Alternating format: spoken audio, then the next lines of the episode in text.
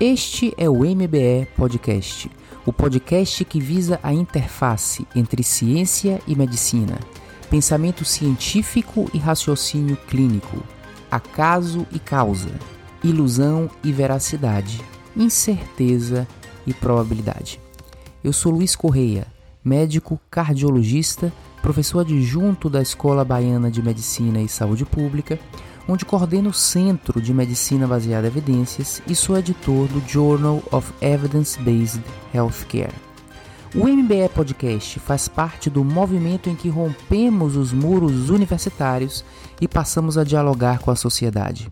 Esse movimento se iniciou há 10 anos com o nosso blog Medicina Baseada em Evidências, evoluindo há dois anos para o canal do YouTube e agora, em 2020, com o MBE Podcast.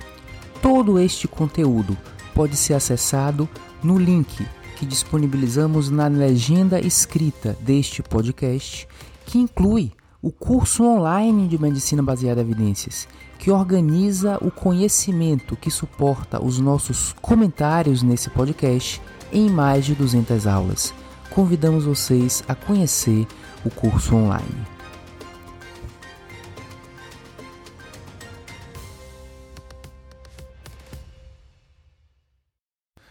Olá pessoal, nessa semana o modelo do podcast será Tópicos Especiais, que é aquele modelo no qual nós aprofundamos um determinado assunto, trazendo detalhes de pensamento, mas não só isso, conceitos originais em relação àquele assunto.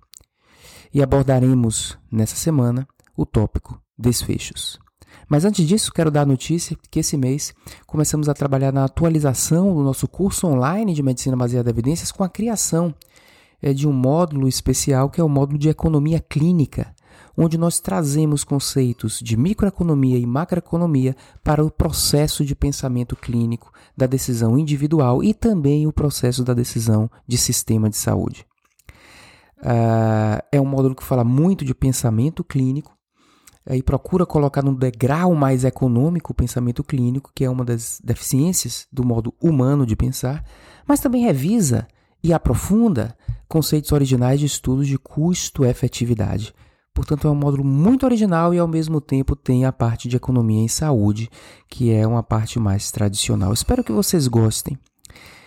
Lembrando sempre que nosso curso online é uma forma estruturada, é, é uma apresentação estruturada de todo o conhecimento que suporta as nossas uh, manifestações a respeito de medicina baseada em evidência. É como se fosse o cérebro que norteia as nossas outras, os nossos outros movimentos, que são as manifestações no blog, os ídolos do canal do YouTube, esse podcast, nossas manifestações no Twitter.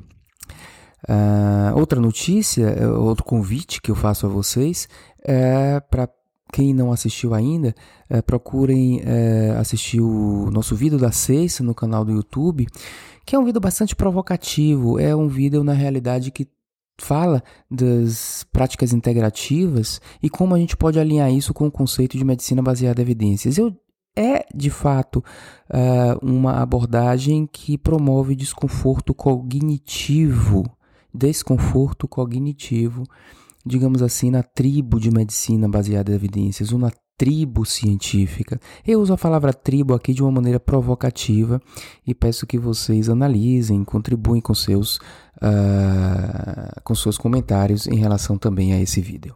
Pois a ideia é que todas essas iniciativas nossas, né, movimentos nossos dentro desse programa de medicina baseada em evidências, se entrelacem e se complementem dentro de um mesmo processo. Desfechos o elo perdido da medicina baseada em evidências.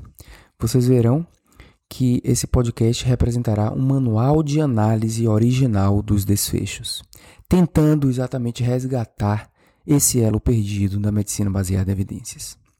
A escolha dos desfechos em estudos clínicos possui implicações importantes na interpretação do significado de um trabalho científico.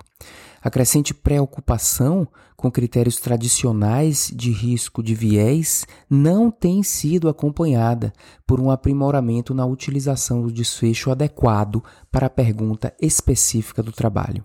Esse descolamento é o que eu chamo do elo perdido da medicina baseada em evidências.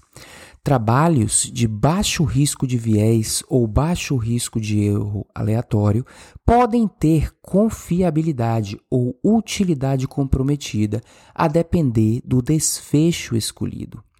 E não me refiro aqui à tradicional escala de importância clínica dos desfechos. Pelo contrário, me refiro ao desfecho mais adequado para a pergunta em questão. E nesse momento existem muitos equívocos da escolha e da interpretação. Esses equívocos não são captados pelas ferramentas tradicionais de avaliação crítica da qualidade da evidência científica. O verdadeiro significado do desfecho. Diferente do senso comum, o significado de desfechos em estudos são muito mais conceituais do que pragmáticos. Na verdade, desfechos são fundamentalmente ferramentas científicas para testes de conceitos. Por exemplo, ao avaliar se um tratamento para a Covid-19 reduz o desfecho primário de tempo de internamento, o objetivo primordial da escolha desse desfecho não está em saber o impacto no tempo de internamento, mas em usar esta variável, tempo, para testar se o tratamento tem um efeito benéfico no controle da doença. Costumamos falar que há desfechos substitutos e desfechos clínicos, mas na verdade, um conceito original é que desfechos clínicos também são substitutos de um conceito maior. Que conceito é esse? é o conceito de controle ou prevenção de uma doença. Na medida em que um tratamento melhora o tempo de internamento, o verdadeiro significado conceitual está na melhora do curso da doença, ou seja, no conceito de eficácia, e não propriamente um interesse no tempo de internamento. Desfechos, portanto, não são entidades independentes, são apenas um reflexo do status, status do paciente. A interpretação dos desfechos como entidades à parte causa equívocos de interpretações importantes. Vamos continuar no exemplo do internamento, do tempo de internamento. Uh, guardando as preocupações de risco de viés, por exemplo, tempo de internamento é um desfecho manipulável de forma não intencional pelo médico, portanto é obrigatório que seja avaliado em estudo cego, ok? Então, se o tempo de internamento for avaliado em estudo cego, se prevenindo também para outros tipos de viés, ok? A gente pode dizer o seguinte: se uma intervenção promover redução do tempo de internamento, isso significa que houve melhora clínica. Então, o interesse conceitual está na memória clínica, não primariamente no tempo de dias que um paciente passa no hospital. Se há melhora clínica, todos os desfechos clínicos indesejados causados pelo processo daquela doença devem melhorar, pois estes são também ferramentas que traduzem o curso da doença. Então, os desfechos não são descolados, eles são interconectados. Em ciência, minha gente, o que importa mais são os conceitos. A prática não é cópia de conceitos. A prática deve ser influenciada por conceitos. Portanto, o pensamento científico deve ser primordialmente conceitual e a prática, ou seja, o pragmático, ser influenciado pelo conhecimento dos conceitos. O conhecimento, o pensamento científico, como conceitual, diz respeito à floresta e não às árvores individuais. Quando nós pensamos em desfechos individualmente, como se fossem entidades à parte, estamos com uma visão pequena, pensamos nas árvores. Quando pensamos em desfechos como reflexo de um conceito maior, estamos pensando na floresta, estamos pensando maior. Desfechos diferentes, portanto, não são descolados de significado. Se há uma prova conceitual de benefício no curso da doença, haverá melhora de eventos indesejados decorrentes da doença diferentes tipos de eventos indesejados, incluindo morte da causa específica da doença. Um dos exemplos caricaturais dessa equivocada percepção de que desfechos são coisas descoladas, é o uso da ferramenta grade para avaliar diferentes desfechos em sequência, como se cada um tivesse uma vida independente, levando às vezes a conclusões diferentes e isoladas para cada desfecho. Precisamos, minha gente, de uma visão, maior, uma visão mais científica, uma visão conceitual. Ou seja, há benefício? Essa é a pergunta. E esse benefício é testado pelo desfecho principal de cada estudo. Sendo que desfechos secundários servem para outra coisa e não uh, cada desfecho ter sua vida independente com sua, com sua mensagem independente. Não é assim, isso é um equívoco. A falta de percepção do caráter substitutivo, a falta da, dessa percepção é, do caráter substitutivo e interconectado dos desfechos, quando eu digo caráter substitutivo, é que, na verdade, qualquer desfecho é substitu substituto de um conceito maior, ok? E também a falta de percepção do caráter interconectado dos desfechos é responsável por alguns pensamentos equivocados. Por exemplo, vacina reduz risco de infecção por Covid, mas não está provado que reduz risco de morte. Segundo exemplo, estatina reduz infarto, mas não está provado que reduz morte na, em pacientes de prevenção primária. Ora, minha gente, se Covid mata, reduzir Covid promove redução de morte. Se infarto mata, reduzir infarto vai reduzir morte. Ou seja, esses desfechos não são desconectados ou entidades à parte um do outro. Nesses casos, a dúvida não está na existência do efeito em um desfecho hierarquicamente superior, no caso morte. A dúvida pode estar no tamanho absoluto do desfecho. Ou seja, principalmente nesse absoluto, que depende da probabilidade da ocorrência do desfecho. Caso a morte seja pouco frequente, o efeito absoluto em morte será muito menor, às vezes até indetectável, mas Conceitualmente, o conceito está no relativo. Aquela redução relativa da doença promoverá uma redução relativa semelhante em morte. Então, é equivocado descolar uma coisa da outra.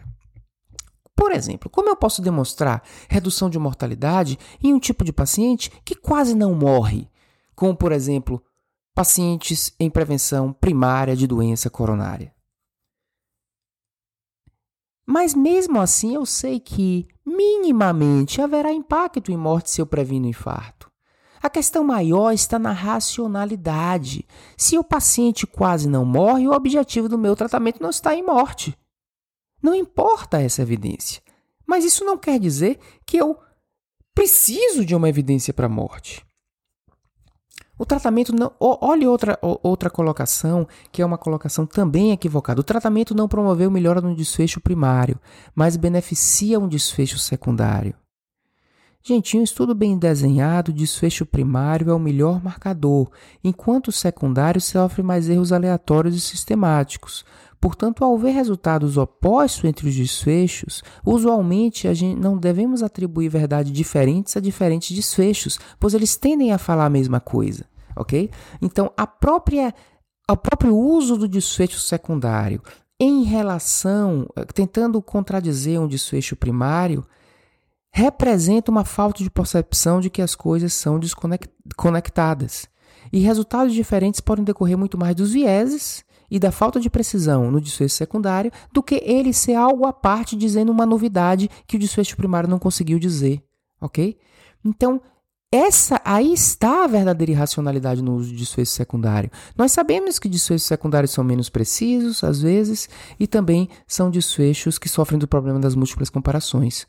Mas a questão é que um desfecho secundário, ele tende a falar a mesma coisa do primário. Então, se ele está falando coisa diferente, isso pode ser muito mais viés e não se deve considerar uh, uma novidade proveniente desses desfechos. Em outras palavras, minha gente, se a gente considerar que desfechos uh, que têm relação com o fenômeno da doença, eles são conectados, eles não são entidades à parte, nós não vamos cair uh, nos erros de querer, por exemplo, desnecessariamente uma demonstração de eficácia em todos os tipos de desfechos clínicos. Porque um vai no sentido do outro. Assim como nós não vamos cair uh, no risco de supervalorizar um resultado antagônico num desfecho secundário, antagônico em relação ao desfecho primário. Portanto, a mensagem dessa primeira parte é que uh, os desfechos uh, são, têm, os desfechos bem escolhidos, eles têm um significado interconectado e não são entidades à parte. Desfecho óbito e seu uso inapropriado. Do ponto de vista do paciente, o desfecho primordial é quali. Quali é tempo de vida com qualidade. Dessa forma, o nosso objetivo final, usualmente, deve se voltar para a sobrevida, porque sobrevida é um dos, um dos dois componentes do quali.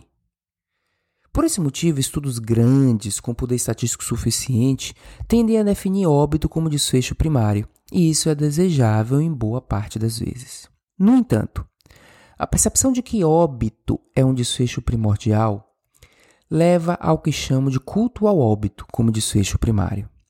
Isso promove muitas vezes o uso inapropriado do desfecho óbito, ou também críticas inapropriadas a estudos que não avaliaram óbito primariamente. O uso inapropriado do óbito ocorre quando ele é um desfecho insensível à intervenção, seja porque os pacientes não morrem seja porque o benefício do tratamento não está na melhora do curso propriamente da doença, mas na prevenção de efeitos indesejados periféricos à doença, como por exemplo dor, sintomas, etc. Quando trata-se de pacientes críticos que podem morrer, normalmente se pensa que o desfecho primário ideal seja óbito, mas nem sempre isso é verdade. Por exemplo, pacientes críticos podem apresentar hiponatremia, Imaginem que surge uma medicação uh, para tratamento da hiponatremia que será comparada a uma estratégia, a estratégia usual de reposição de sódio ou restrição hídrica. Ambos os tratamentos eles funcionam para controle do sódio. Mas imaginem que esse, essa medicação ela promoveria um controle mais rápido do sódio.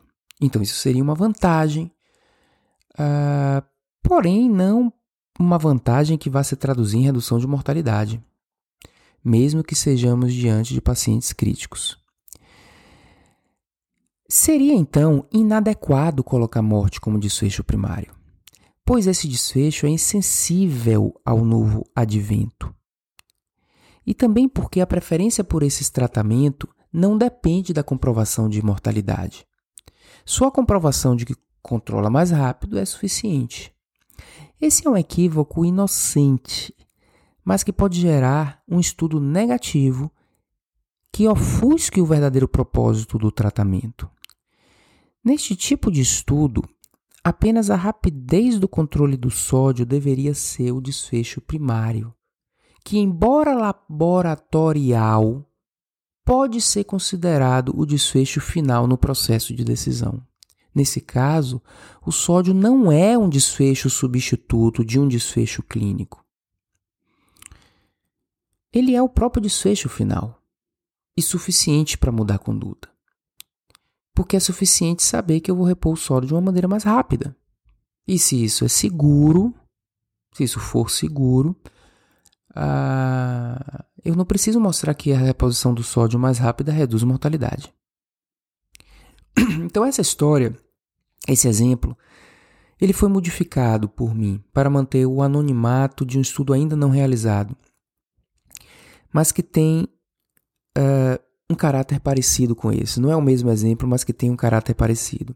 Eu não estou exemplificando especificamente com esse estudo porque é um estudo ainda não realizado, uh, é um protocolo que eu tive acesso, mas ainda não está plenamente publicado. Mas eu digo que é um exemplo modificado de uma vivência real para demonstrar que esse tipo de equívoco é muito comum. Uh, isso aconteceu com o um estudo publicado há uns dois anos no New England Journal of Medicine, que avaliou o uso de omeprazol em pacientes criticamente enfermos e escolheu óbito como desfecho primário. O estudo foi negativo, e isso provavelmente ocorreu porque sangramento digestivo em paciente crítico, embora seja um ótimo marcador de quem vai morrer, usualmente não é o sangramento que leva à morte. Uh, por isso, morte é um desfecho insensível a um tratamento que previne sangramento digestivo. Nesse estudo, sangramento digestivo deveria ter sido o desfecho primário, pois ele é sensível ao tratamento. E é suficiente que se demonstre que o omeprazol reduza sangramento digestivo para eu querer usar omeprazol. Eu não preciso mostrar redução de mortalidade. Então são esses dois critérios, ok? Muitas vezes morte é insensível muitas vezes eu não preciso da evidência em morte para eu adotar o tratamento, ok? Uh, então, quando se combina isso, se caracteriza muito o uso inadequado do desfecho mortalidade. A escolha equivocada de morte possivelmente é causada pela percepção de criticidade de uma determinada doença que pode levar à morte, e da interpretação de que o estudo seria mais impactante se o desfecho morte fosse o primário. Mas isso nem sempre é verdade, ok? Uh, então, claro que a morte é importante, mas vamos uh, prevenir o culto ao desfecho morte. Mais equivocado ainda é propor o desfecho óbito para estudos de prevenção primária, quando o enfoque é prevenir o desenvolvimento de uma doença. Como esses estudos são feitos em pessoas saudáveis, óbito é um desfecho pouco frequente e insensível ao benefício do tratamento. Portanto, a crítica, por exemplo, de que o uso de estatinas em prevenção primária é uma crítica baseada no argumento de que não há comprovação de redução de mortalidade não tem racionalidade. Uh, pois mortalidade é insensível, são poucas mortes, e também já vale a pena utilizar um tratamento que previne infarto, ok? Mesma coisa de propor, ah, eu quero que uh, as vacinas tenham comprovação de redução de mortalidade antes de usar elas. Mesma situação. Então é importante. Agora, eu, eu falei de prevenção primária, que é a prevenção do surgimento de uma doença, mas é importante não confundir prevenção primária com prevenção secundária. Por exemplo, rastreamento de câncer é prevenção secundária. Qual é a diferença de prevenção primária e secundária? Prevenção primária você, você impede o surgimento da doença. E prevenção secundária, você diagnostica uma doença oculta para tratar ela precocemente. Então, rastreamento de câncer é prevenção secundária, definido por isso, pela intenção de diagnosticar uma doença que já está presente. Nesse caso, então, a prevenção secundária não previne a doença, é, a, a, o objetivo é evitar que ela leve o paciente à morte.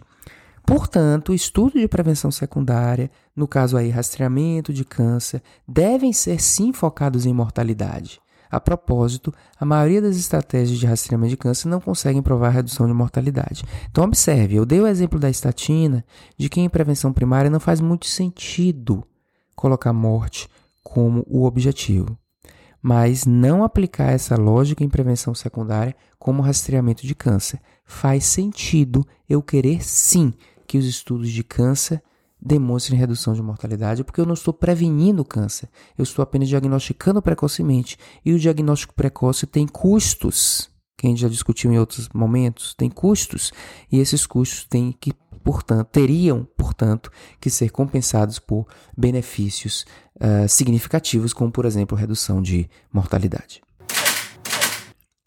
Mortalidade geral, óbito geral, também chamado de óbito por qualquer causa, all cause mortality. Óbito geral é um desfecho pragmático, não conceitual. Veja que eu falei lá em cima que o mais importante da ciência é o conceitual. Mas quando a gente usa óbito geral, nós não estamos avaliando o conceito, nós estamos pensando no pragmático. O que é importante notar é que óbito não é um desfecho individual. Na verdade, óbito é um desfecho composto de diversas causas de óbito.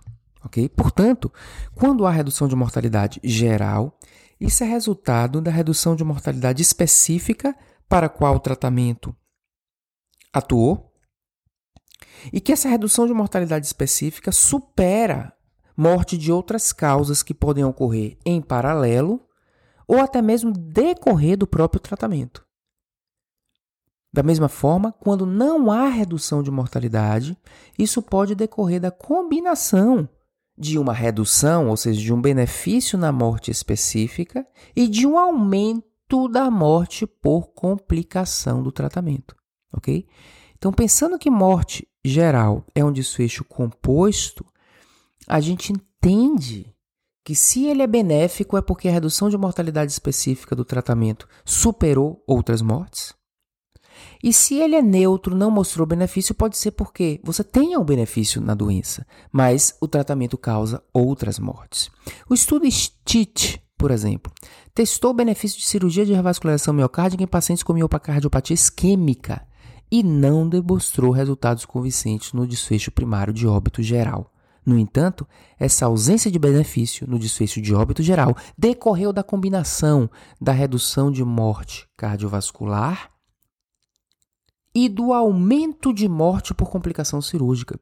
Não que tenha sido incorreto definir o desfecho morte geral como primário, mas observem que o significado de desfecho morte geral é pragmático e não conceitual.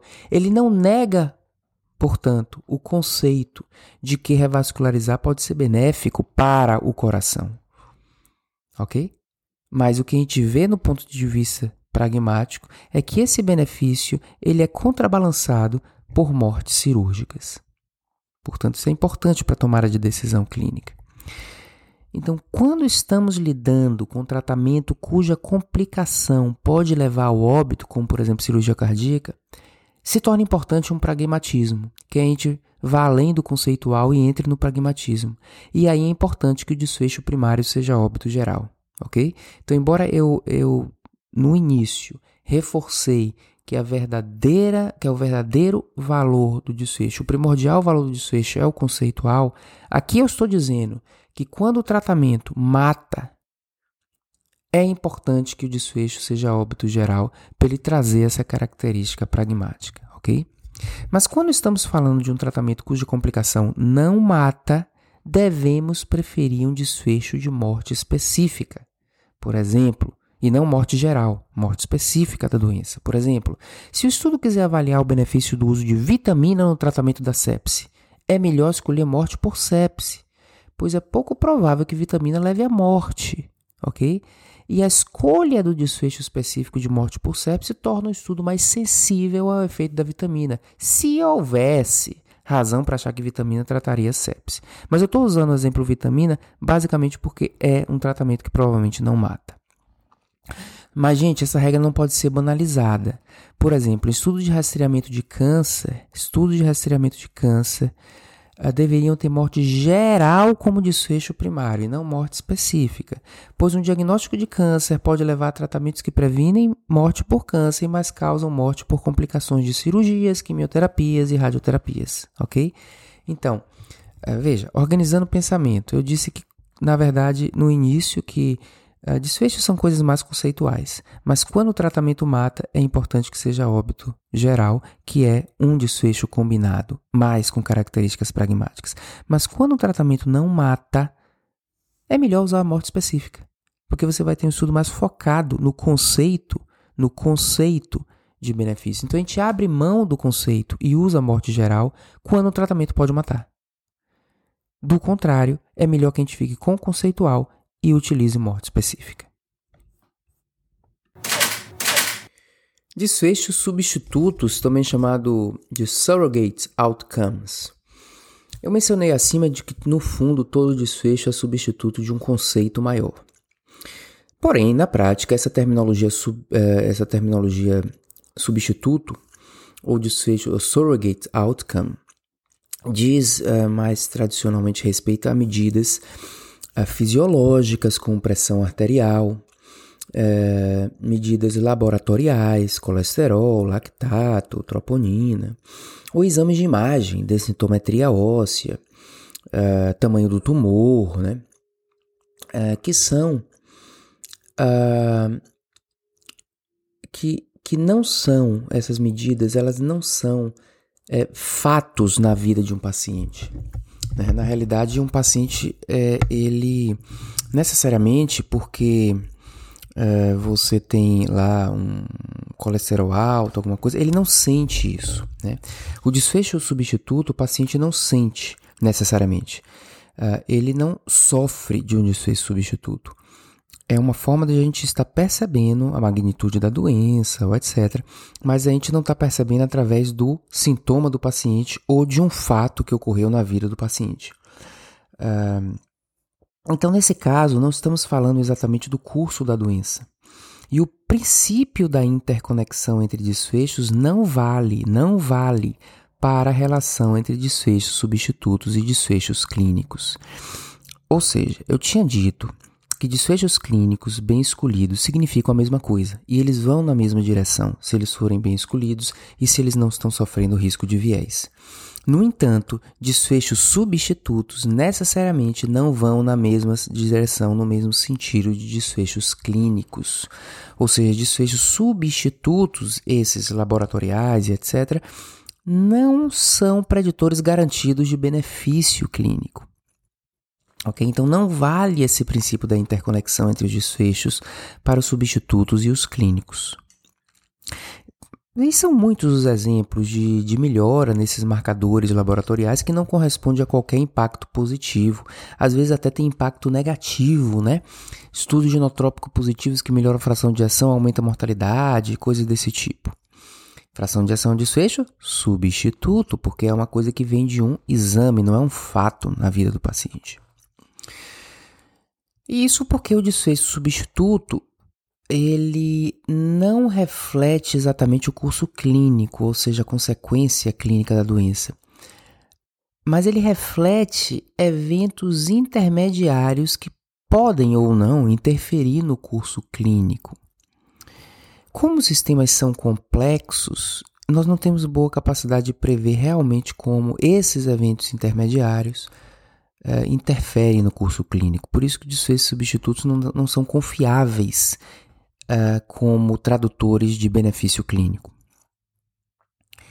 Portanto, estudos que avaliam desfechos substitutos ao invés de clínicos, eles servem como prova conceitual de um efeito intermediário. Por isso que às vezes se chama estudos de prova de conceito. Sim, são provas de conceito de um efeito intermediário que pode ser necessário para a eficácia clínica, mas não suficiente. A importância do teste conceitual de desfechos intermediários está em fazer um pesquisador desistir de avançar para testes clínicos quando o estudo é negativo. Porque se ele não muda aquela questão intermediária, você reduz ainda mais a probabilidade pré-teste de benefício clínico. Ou a segunda utilidade está em estimular o pesquisador em avançar para testes clínicos quando o estudo de desfechos substitutos é positivo, pois ele aumenta a probabilidade pré-teste clínica. Okay? Ele não aumenta a ponto de a gente usar na clínica, mas ele aumenta cientificamente a probabilidade pré-teste para estimular um estudo clínico. Portanto, não devemos criticar a existência de estudos que têm desfechos substitutos como os desfechos primários. O que precisamos, na verdade, é criticar o uso desses estudos para influência na prática clínica. Mas a influência do pensamento científico, eles têm valor. Muitas vezes as pessoas não percebem que a própria definição de doença é substituta e não clínica, as fazendo-nos confundir desfechos substitutos com clínicos. Por exemplo, a definição de osteoporose é por densitometria óssea, né? E não por sintomas, síndrome, etc. Por isso, eu já ouvi o argumento de que se a doença é definida por exame e eu melhoro o exame, isso aí deveria ser considerado desfecho clínico. Não é verdade, porque a correção da densidade óssea não significa que o paciente melhorou clinicamente. Assim como usar um antidiabético e reduzir uma glicemia de 141 para 139, não significa que isso causa benefício clínico, mesmo que a definição de diabetes seja 140, tá? Então, mesmo quando a definição da doença é laboratorial, o benefício laboratorial da intervenção não deve ser considerado clínico, ok? Por fim, devo salientar exceções nas quais resultados de desfechos substitutos devem nos influenciar clinicamente. Trata-se de situações quando o desfecho substituto é validado previamente por estudos de boa qualidade. E também, simultaneamente, quando isso se trata de uma alternativa à primeira escolha e não primeira escolha. Ou seja, uma alternativa, não posso fazer a primeira escolha, ou já fiz a primeira escolha e não funcionou, e vou colocar aqui um outro antipertensivo. Por exemplo, o valor da pressão arterial onde isso é substituto. E já é um desfecho substituto validado em relação à prevenção de acidente vascular cerebral, ok? Porque já se demonstrou que algumas medicações que reduzem pressão arterial reduzem AVC também, ok? Então, uh, é uma exceção isso aí, uh, nesse seguinte sentido. Completou esse primeiro critério. Pressão arterial, um desfecho validado para AVC. Mas isso não é suficiente, precisa do segundo ponto, ok? É, se eu estiver falando de um antipertensivo que reduz a pressão, e pressão já é um desfecho validado, e eu não estou propondo ele como primeira escolha, mas eu estou propondo ele como a quarta escolha depois que os três primeiros não conseguiram controlar a pressão, é aceitável prescrever essa terceira ou quarta droga para otimizar o controle da pressão, sabendo apenas que ela reduz a pressão. É o que acontece com antipertensivos como clonidina ou minoxidil, que não são primeira escolha nem segunda, e eles entram quando a hipertensão é refratária ao uso dos primeiros tratamentos. Você mantém os primeiros tratamentos, que têm benefício clínico demonstrado, mas essas medicações, elas têm benefício nesse desfecho substituto, que é um desfecho validado, valor da pressão arterial, validado entre aspas, né? Ou seja, já se sabe que normalmente a pressão arterial tem associação com AVC. E nesse caso eu não estou propondo clonidina ou minoxidil como primeira escolha, mas como a terceira ou quarta escolha. Então é aceitável nessa situação que a gente prescreva com base em desfecho substituto. Quando desfecho substituto é validado e quando você não está prescrevendo como a primeira escolha. Nem todo desfecho laboratorial é substituto. Há situações de exceção em que o desfecho laboratorial não é substituto do clínico, ele pode ser considerado desfecho final. Eu dei um exemplo acima, eu dei um exemplo anterior, num estudo hipotético de reposição de sódio. Vou dar outro exemplo. Imagine uma solução que repõe potássio de forma mais rápida e prática. Nesse caso, ao comparar a estratégia tradicional, ao comparar com a estratégia tradicional, não precisamos demonstrar o impacto clínico da reposição do potássio. O resultado do potássio é suficiente para prevenir, prevenir, pre preferir essa estratégia. Ah, isso poderia ser aplicado também a duas estratégias de reposição de ferro, comparação de duas estratégias de reposição de ferro no controle da anemia, em que pacientes, no controle de uma anemia na qual pacientes têm indicação de corrigir essa anemia, ok? É, então, o resultado da hemoglobina, nesse caso, pode ser considerado é, um desfecho final. Então, em algumas situações, o dado laboratorial, potássio, hemoglobina, uh, pode ser considerado um desfecho final e não é um substituto de um desfecho clínico, ok? Então, a gente tem que ter uma cabeça aberta para essa possibilidade. Observem que esse conceito pode se aplicar apenas quando o dado laboratorial é o problema propriamente dito. É, ou seja, hemoglobina é a anemia propriamente dita. Potássio no sangue é a hipocalemia propriamente dita. Isso não se aplica quando o dado laboratorial é um marcador do problema e não o problema propriamente dito ok? Quando o lado laboratorial é um marcador do problema, ele deve ser considerado um desfecho substituto. Por exemplo, creatinina nunca será um desfecho final, pois o problema não é a creatinina. A creatinina é um marcador de insuficiência renal. O problema é a insuficiência renal. Então, nós não prevenimos ou corrigimos a creatinina. O que nós corrigimos é a disfunção renal, ok? Então, no caso da creatinina e a maioria das situações, creatina sempre será um de substituto. Os exemplos que eu dei da hipocalemia e da anemia são situações de exceção onde a gente tem que perceber e entender que, embora sejam coisas laboratoriais, aquele não é substituto de nada, já é o próprio desfecho final. Embora não seja clínico, mas é um desfecho final, ok? Olha, gente, é importante salientar que eu não estou propondo que quando o desfecho laboratorial seja o problema per si, ele possa sempre ser considerado um desfecho final. Não é isso. Isso deve ser aplicado em caso de exceção, quando a correção desse dado laboratorial é plausibilidade extrema de benefício, ou quando a correção já é previamente comprovada que causa benefício, ok? Uh, essa minha fala é para a gente ter cuidado com o heurístico de normalização. Eu vou normalizar os dados laboratoriais porque eu acho que assim o paciente vai melhorar. Isso é muito comum em pacientes clínicos e é um viés heurístico de normalização. Então, cuidado, eu estou querendo sofisticar o pensamento. Eu estou querendo dizer que nem todo desfecho laboratorial é substituto, mas a gente não pode banalizar isso. Por exemplo, corrigir a densidade óssea.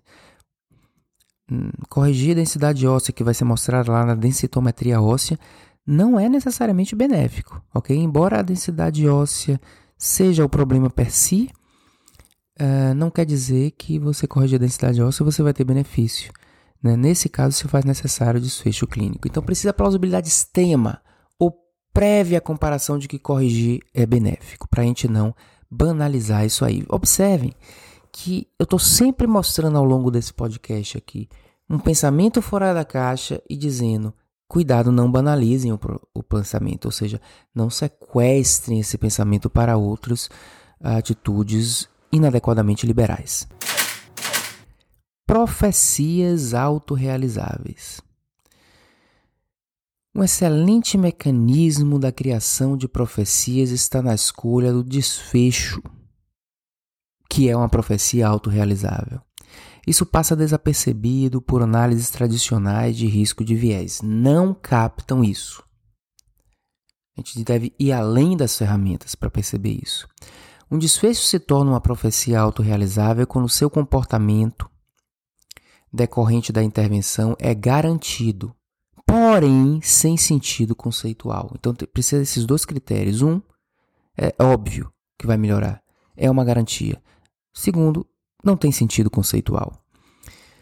Uh, então, temos dois tipos de profecias: aquela que pretende mostrar diferença, ou seja, estudo de superioridade, e aquela que almeja quase uma semelhança, não inferioridade.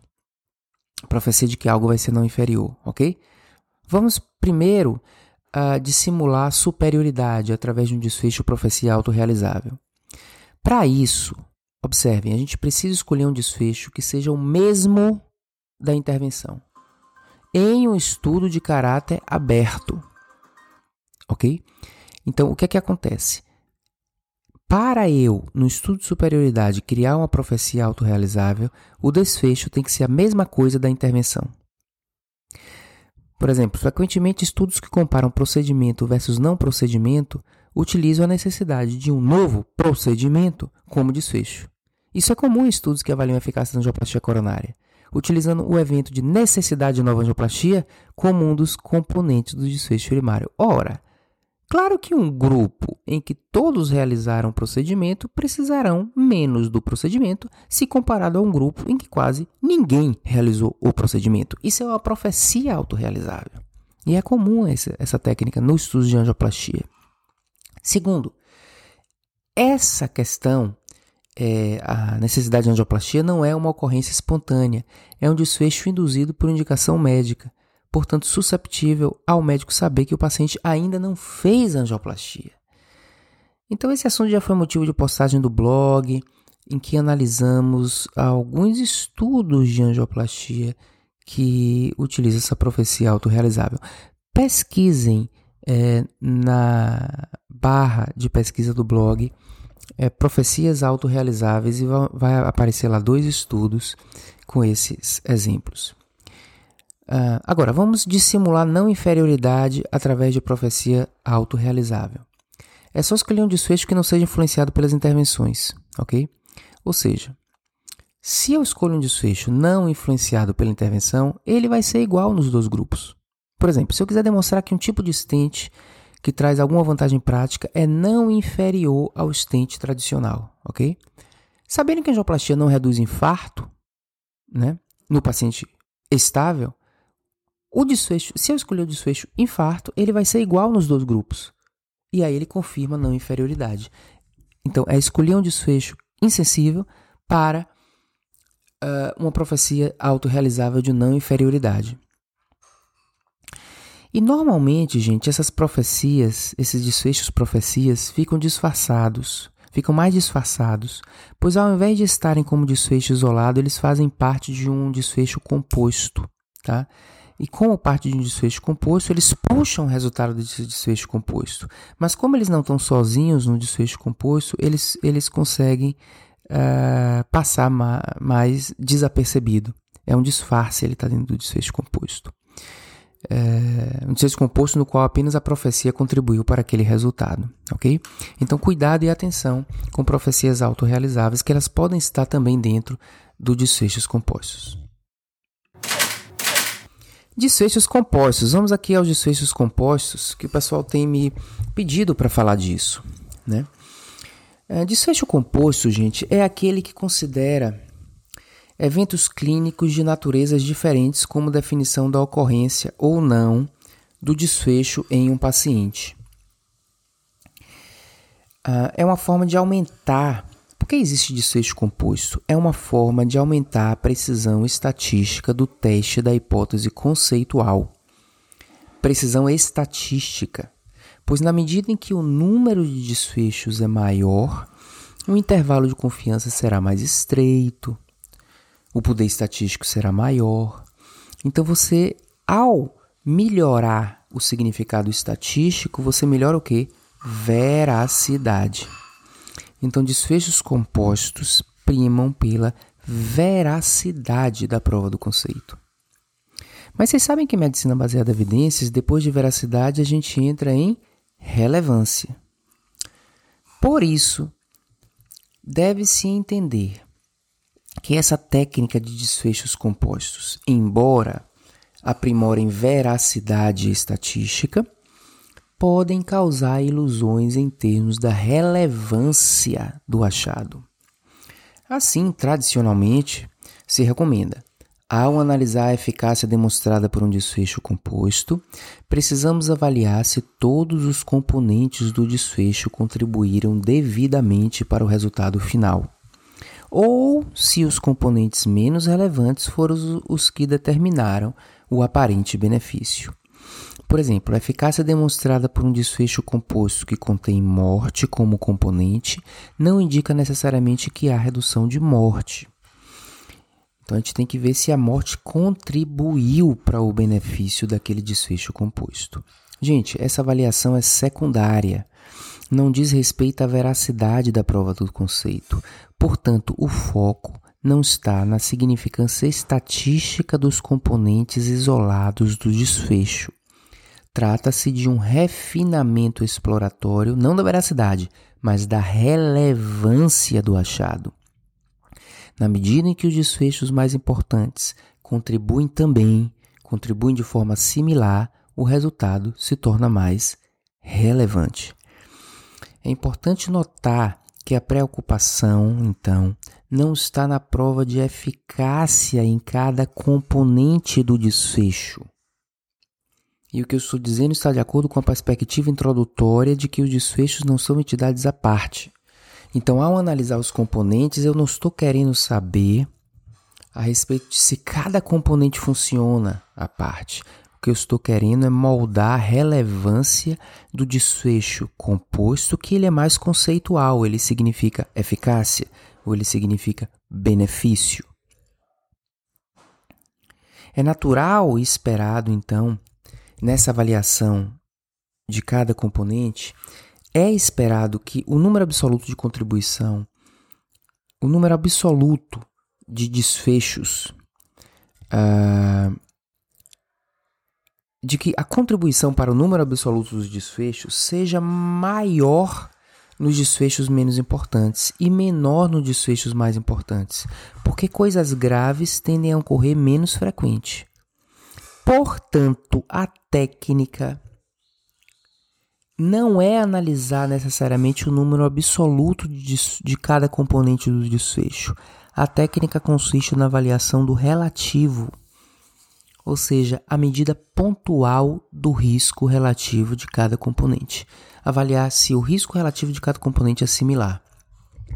Então, em vez de eu dizer, puxa, uh, houve aqui no grupo controle tantas mortes a mais do que no grupo tratamento, e houve no grupo controle tantos infartos a mais do que no grupo tratamento. Veja que teve menos é, contribuição de morte, mas não é muito pelo absoluto, porque como morte é menos frequente, ele vai contribuir menos. Então, quando a gente olha o relativo, a gente está olhando o conceitual de cada desfecho. Então, olha o risco relativo. Ok, mesmo contribuindo com menos mortes, veja ali que aquele risco relativo do infarto foi 0,70 e o de morte foi 0,72. Então, parece que eles contribuem conceitualmente de uma maneira parecida. Outra coisa é a medida pontual do risco relativo. Não há preocupação com o intervalo de confiança ou valor de P, pois os componentes individuais de um desfecho não possuem precisão estatística. Né? Então eu reforço: essa é uma análise secundária, não para provar conceito de desfechos individuais, mas apenas para se prevenir contra uma ilusão de relevância. Ok? A gente poderia parar esse tópico por aqui, dizendo como analisar cada componente de um desfecho composto, mas vale a pena aprofundar e ir além dessa discussão que eu acabei de colocar, que é uma discussão mais usual. Gente, eu sugeri olhar lá o risco relativo, é uma análise de resultado, né? Ok, isso é o tradicionalmente sugerido. Porém, mais importante do que esse procedimento de olhar o risco relativo é uma avaliação que pode ser feita a priori, baseada em racionalidade, da adequação do conjunto de desfechos. Primeiro, os componentes do desfecho devem ser, todos eles, sensíveis à intervenção. Segundo, eles devem ser interconectados a um mesmo efeito clínico proposto. Ok?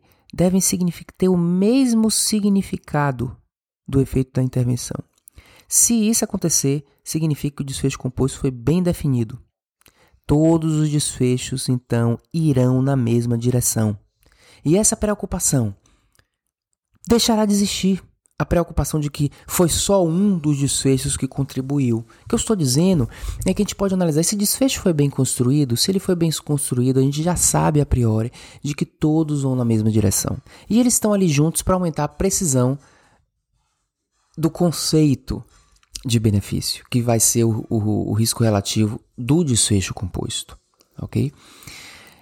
Se a gente se depara com uma situação que uh, um desfecho vai para um lado, outro desfecho vai para o outro, é porque esses desfechos podem não ter sido bem escolhidos, ok?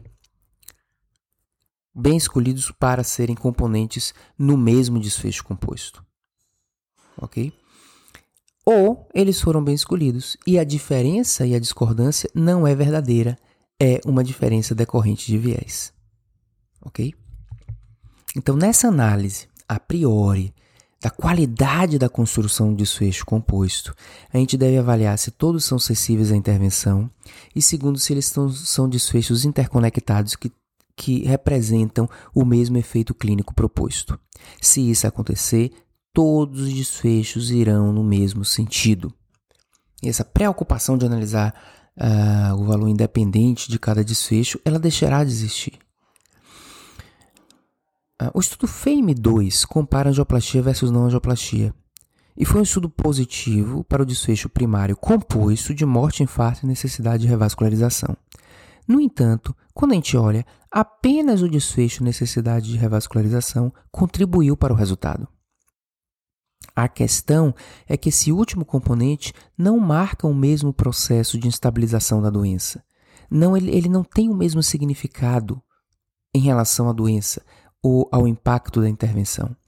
Enquanto morte ou infarto são coisas espontâneas e que decorrem de instabilização coronária, a necessidade de revascularização é uma indicação médica e que decorre mais de sintomas que não têm relação necessariamente com estabilização coronária.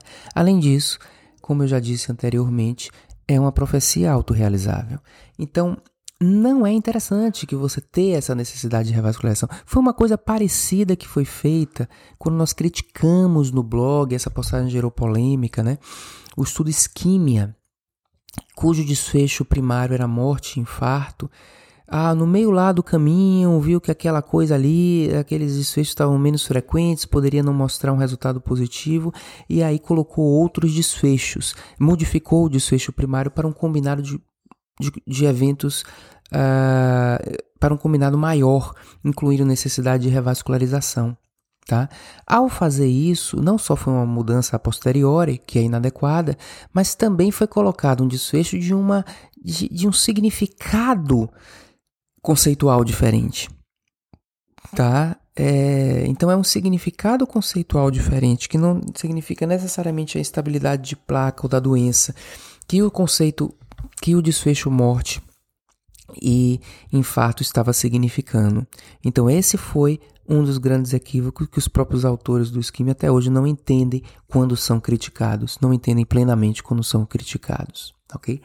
Então, uh, quando a gente percebe uma discordância de diálogo entre os desfechos de um componente, é porque esse desfecho não foi bem construído. Tem, tem componentes que significam coisas diferentes, ok?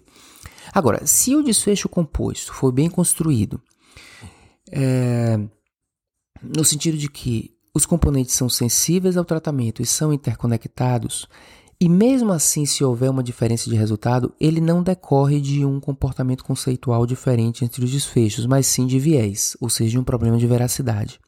Então, imagine um estudo que randomiza pacientes para angioplastia ou não angioplastia e utiliza um desfecho composto de infarto e morte, em uma amostra em que houve um número razoável dos dois desfechos. Eles são desfechos interconectados, mas se apenas infarto mostrar benefício e morte não mostrar, fica sugerido que houve algum viés na definição de infarto.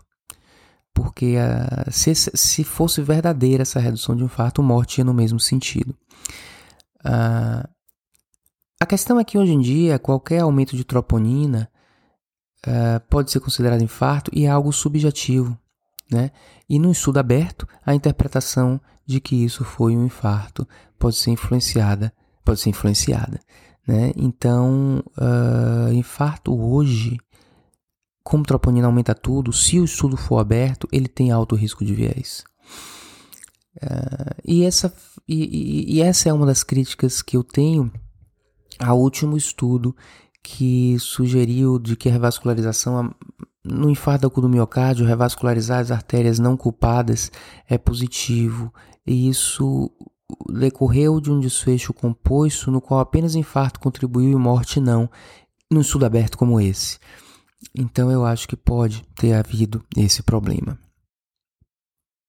Portanto, gente, tão importante, ou até mesmo mais importante do que a análise do resultado ou seja, a similaridade dos riscos relativos entre os componentes do desfecho composto, está a avaliação de se os componentes são marcadores do mesmo fenômeno.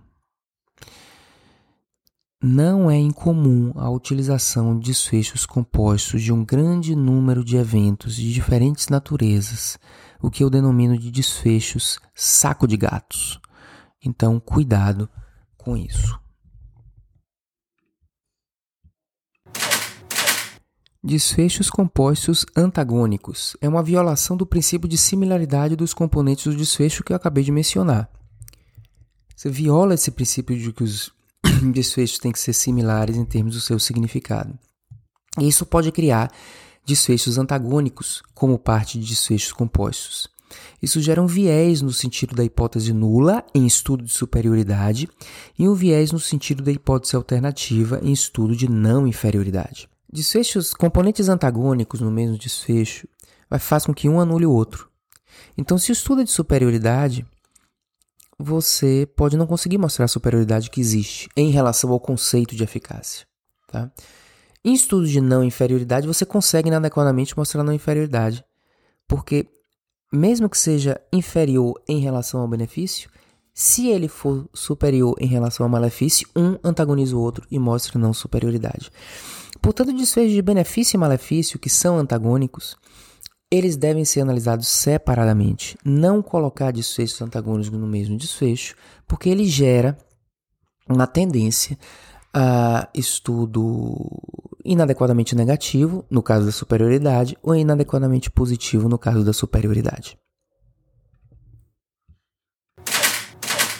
Por fim, pessoal, o último tópico desse podcast eh, seria desfechos secundários, trazendo aquela ideia de que desfechos secundários não servem para positivar um estudo que foi negativo no desfecho primário, tá?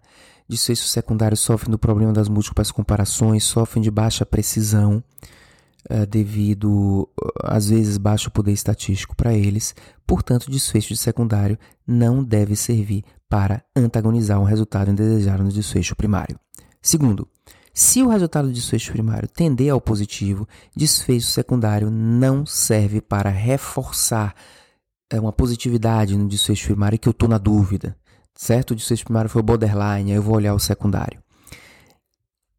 Ou seja, desfecho secundário não serve para prova conceitual, não serve para uh, ah, trazer uma verdade que o primário não mostrou, nem para reforçar uma verdade que não estava tão bem clara no primário. Desfecho secundário não diz respeito à veracidade. Para que, que serve então desfecho secundário? Desfecho secundário serve para a gente entender o resultado do primário ok? Na medida que o desfecho secundário é um desfecho substituto, é um desfecho laboratorial, é um desfecho que demonstra um fenômeno intermediário para explicar por que eu consegui o benefício no desfecho primário, ele tem valor. Eu mostro ali um benefício clínico e mostro que houve redução da inflamação num dado laboratorial, eu sugiro aí o mecanismo. Ok? Desfecho secundário serve também uh, naquele caso, para o entendimento do resultado de um desfecho composto. Ou seja, os componentes de um desfecho composto primário sempre são desfechos secundários. Então, eu comentei, por exemplo, que morte é um desfecho composto, né, de vários tipos de morte. Então, às vezes, eu analisar secundariamente os tipos de morte faz com que eu entenda se a não redução de morte decorreu de redução da morte específica e aumento de morte por complicação, do tratamento, ou se a não redução de morte decorreu, porque de fato não há redução de morte. Tá? Então, no caso do composto, serve para a gente entender também qual foi o mecanismo que levou aquele resultado final. Ok? Então, o desfecho secundário serve mais para entendimento, refinamento do, da compreensão do resultado primário. Em segundo lugar, desfecho secundário serve para trazer, às vezes, uma noção de relevância de um benefício que já foi demonstrado pelo primário. Por exemplo, se eu mostro um benefício clínico uh, de um tratamento no desfecho primário, eu tenho agora a liberdade de analisar os secundários como se eu estivesse refinando a relevância. Olhe, reduziu aqui o desfecho primário, importante, um desfecho clínico. Além disso, eu estou vendo aqui que melhora sintoma ou melhora a qualidade de vida. Então, eu não estou querendo, através do secundário, provar a eficácia, ela já está comprovada. Eu estou ali com o ônus da prova mais leve, digamos assim, dizendo: além disso, será que pode acontecer aquilo? Tá? Então, se por exemplo no, na vacinação de Covid eu tenho como desfecho primário adquirir a doença e mostro com benefício de adquirir a doença, se o desfecho secundário de gravidade da doença adquirida uh, for positivo, ele reforça um conceito. Olha, eu já sei que previne Covid, isso é suficiente para eu adotar o tratamento. Além disso, parece por esse secundário que melhora uh, que diminui a gravidade da doença se ela for, se ela contaminar a pessoa apesar da vacina. Desde que esse desfecho secundário tenha uma representatividade estatística, ok? Então, tudo isso que eu estou falando de reforçar, é, de, de, de explicar né, o desfecho primário ou de reforçar a relevância, ele precisa ter alguma significância estatística. Não foi o caso daquelas inferências que fizeram em relação à Covid grave no estudo da vacina Coronavac, eh, com base em sete casos em um grupo e zero casos no outro. Isso não tinha uh, poder estatístico, mas quando não tinha precisão estatística, mas quando tem um número razoável de desfechos secundários, ele serve para aumentar a nossa expectativa em relação à relevância de um tratamento. Portanto, eu reforço: desfecho secundário não serve para provar conceito, ok? Nem para reforçar conceito. Ele serve para explicar o conceito ou mostrar, refinar a noção de relevância desse conceito. O vídeo de duas semanas atrás no nosso canal do YouTube aprofunda ainda mais essa noção de desfechos secundários. E finalmente, para concluir esse podcast, entraremos num aspecto mais filosófico da definição de desfecho, diferenciando desfecho futuro e desfecho simultâneo. Desfecho futuro é o próprio significado original do desfecho. Quando a gente fala desfecho, a gente fala de alguma coisa que ocorrerá. O desfecho de uma história é o fim da história. Portanto, o próprio a conotação de desfecho é uma conotação futura. Portanto, tradicionalmente, quando nós estamos falando de desfechos em ensaios clínicos, nós estamos falando de ocorrência futura, ou seja, de uma promessa. Ou seja, o desfecho nos ajuda a estimar a probabilidade de um resultado futuro de uma intervenção presente. Naturalmente, como nós não temos bola de cristal, essas probabilidades precisam ser contabilizadas pela ocorrência do desfecho no grupo intervenção versus a ocorrência no grupo controle. E aí nós temos esse delta de probabilidade, ou seja, o quanto a intervenção aumenta de probabilidade de um desfecho favorável. Não podemos imaginar nem fantasiar desfechos uh, futuros uh, na ausência de evidências científicas. Portanto, qualquer tratamento, mesmo que estivermos falando de propostas de outros mecanismos, mecanismos dos quais eu não conheço, mas uh, alguns propõem mecanismos relacionados a aspectos energéticos ou coisas desse tipo. Se esses mecanismos funcionam, o funcionamento é mensurável. Portanto, mesmo propostas que fogem à, à lógica fisiopatológica é, e ao entendimento dos mecanismos à luz da ciência tradicional, mesmo propostas assim alternativas, que se definem, por exemplo, uma outra ciência, se funcionarem, nós perceberíamos o funcionamento pela a mensuração dos desfechos, ok? Dessa maneira, Terapias, por mais alternativas que possam ser e por mais que sejam baseados em outras lógicas, qualquer uma delas devem estar sujeitas à demonstração científica de eficácia se estamos falando de desfechos futuros. E aí eu traduzo como uh, eventos clínicos. Se eu quero dizer que algum tratamento alternativo, mesmo que não faça sentido fisiopatológico, mas por causa de outras justificativas energéticas, ele melhora o paciente clinicamente, eu preciso demonstrar isso assim como eu demonstro uh, o, uh, uh, a eficácia dos, da, das, das das intervenções que fazem parte de um paradigma mais tradicional. Portanto, todos têm que estar dentro desse paradigma. Desfecho, futuro, ou seja, melhora clínica, ou seja, promessa de que se você fizer isso agora, amanhã você vai estar melhor, precisa de evidência científica. No mesmo tipo de evidência uh, que a gente utiliza para as coisas tradicionais. Agora, Agora eu defino e diferencio desfechos simultâneos. Desfechos simultâneos não são desfechos tradicionais que dizem respeito ao futuro. Desfechos simultâneos são coisas que acontecem durante a experiência da intervenção. Portanto, para desfechos simultâneos, nós não precisamos prever o futuro nem usar probabilidades, porque durante a intervenção você já está tendo o resultado e você sabe se o resultado está sendo bom.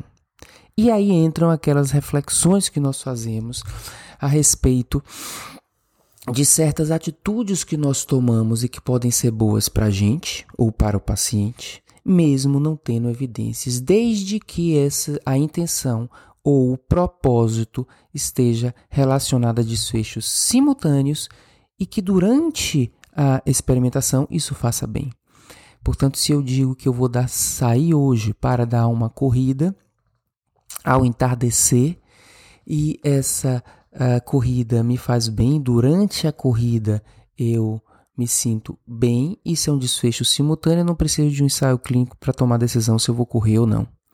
Isso pode ser aplicado a determinadas uh, estratégias de suporte a pacientes e que não precisam, portanto, de evidências de desfechos futuros. E é esse o raciocínio que eu fiz quando a gente diz que a gente não precisa, depender da proposta, submeter todas as condutas ao paradigma no desfecho futuro. Senão a vida ia ser caricatural e tudo que a gente faz precisaria de um ensaio clínico randomizado.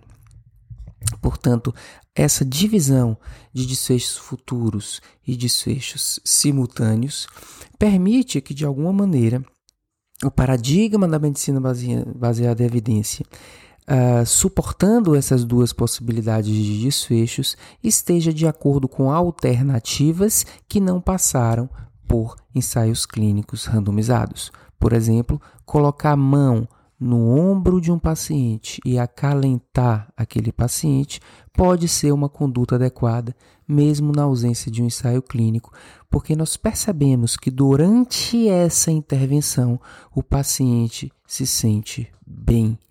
Portanto, eu não preciso de ensaio clínico para isso. Mas se colocar a mão no ombro de um paciente, a proposta for reduzir o tamanho do tumor dele, eu precisaria de uma evidência científica. Dessa maneira, nós saímos de uma caixa rígida e caricatural é, do que algumas pessoas chamam como dogma científico. E entramos é, num paradigma em que a ciência pode muito bem interfacear, mas não entrelaçar, mas interfacear com o paradigma da crença. Nós abordamos com mais detalhe esse conceito no vídeo publicado nessa última sexta-feira, anteontem, no nosso canal do YouTube, onde nós uh, questionamos ou discutimos o espaço de práticas integrativas dentro do paradigma de uma medicina que seja baseada em evidências. E dessa forma nós concluímos o nosso podcast, que representa um manual de análise de desfechos em estudos clínicos. Né? Entendo que foi uma discussão aprofundada, muito cheia de detalhes, e por esse motivo essa discussão será em breve publicada no blog para que seja, seja um texto que sirva de revisão de todos esses conceitos que a gente uh, colocou aqui.